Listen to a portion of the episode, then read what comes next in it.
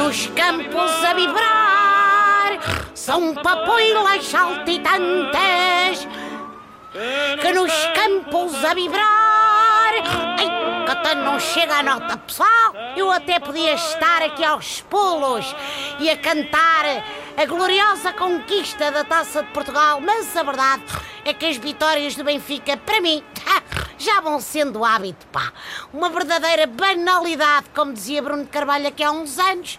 É preciso que os adversários, pá, comecem a dar mais luta. Bom, mas no nosso caso é que é mesmo, é mesmo isso. Ser benfiquista hoje em dia é ser como o Mário Centeno. As boas notícias não param de chegar. Olaré! Portugal vai sair do procedimento do déficit excessivo mas eu tenho para mim que depois disto o Benfica vai ser indicado, mas é para entrar no procedimento por vitória excessiva. Com o Tetra e a dobradinha no bruxo, estou tão confiante na conquista do triplete que até já marquei um fim de semana fora com a minha Idalina nos dias da supertaça. Bom, o Vitória bateu-se bem e também não tem razão para ficar tristinho.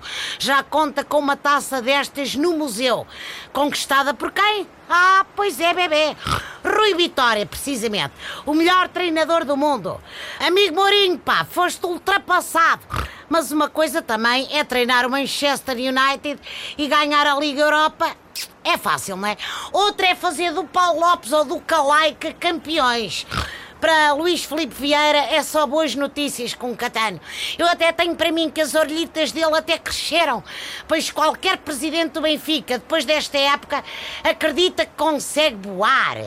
Agora é tempo dos jogadores irem de férias para aquele destino exótico que é o. Ai, o bar do Paulo China. E em agosto há mais. Bem, rumo ao Penta, naturalmente, e à próxima Taça de Portugal. Carrega, mas carrega muito. Até amanhã, pessoal!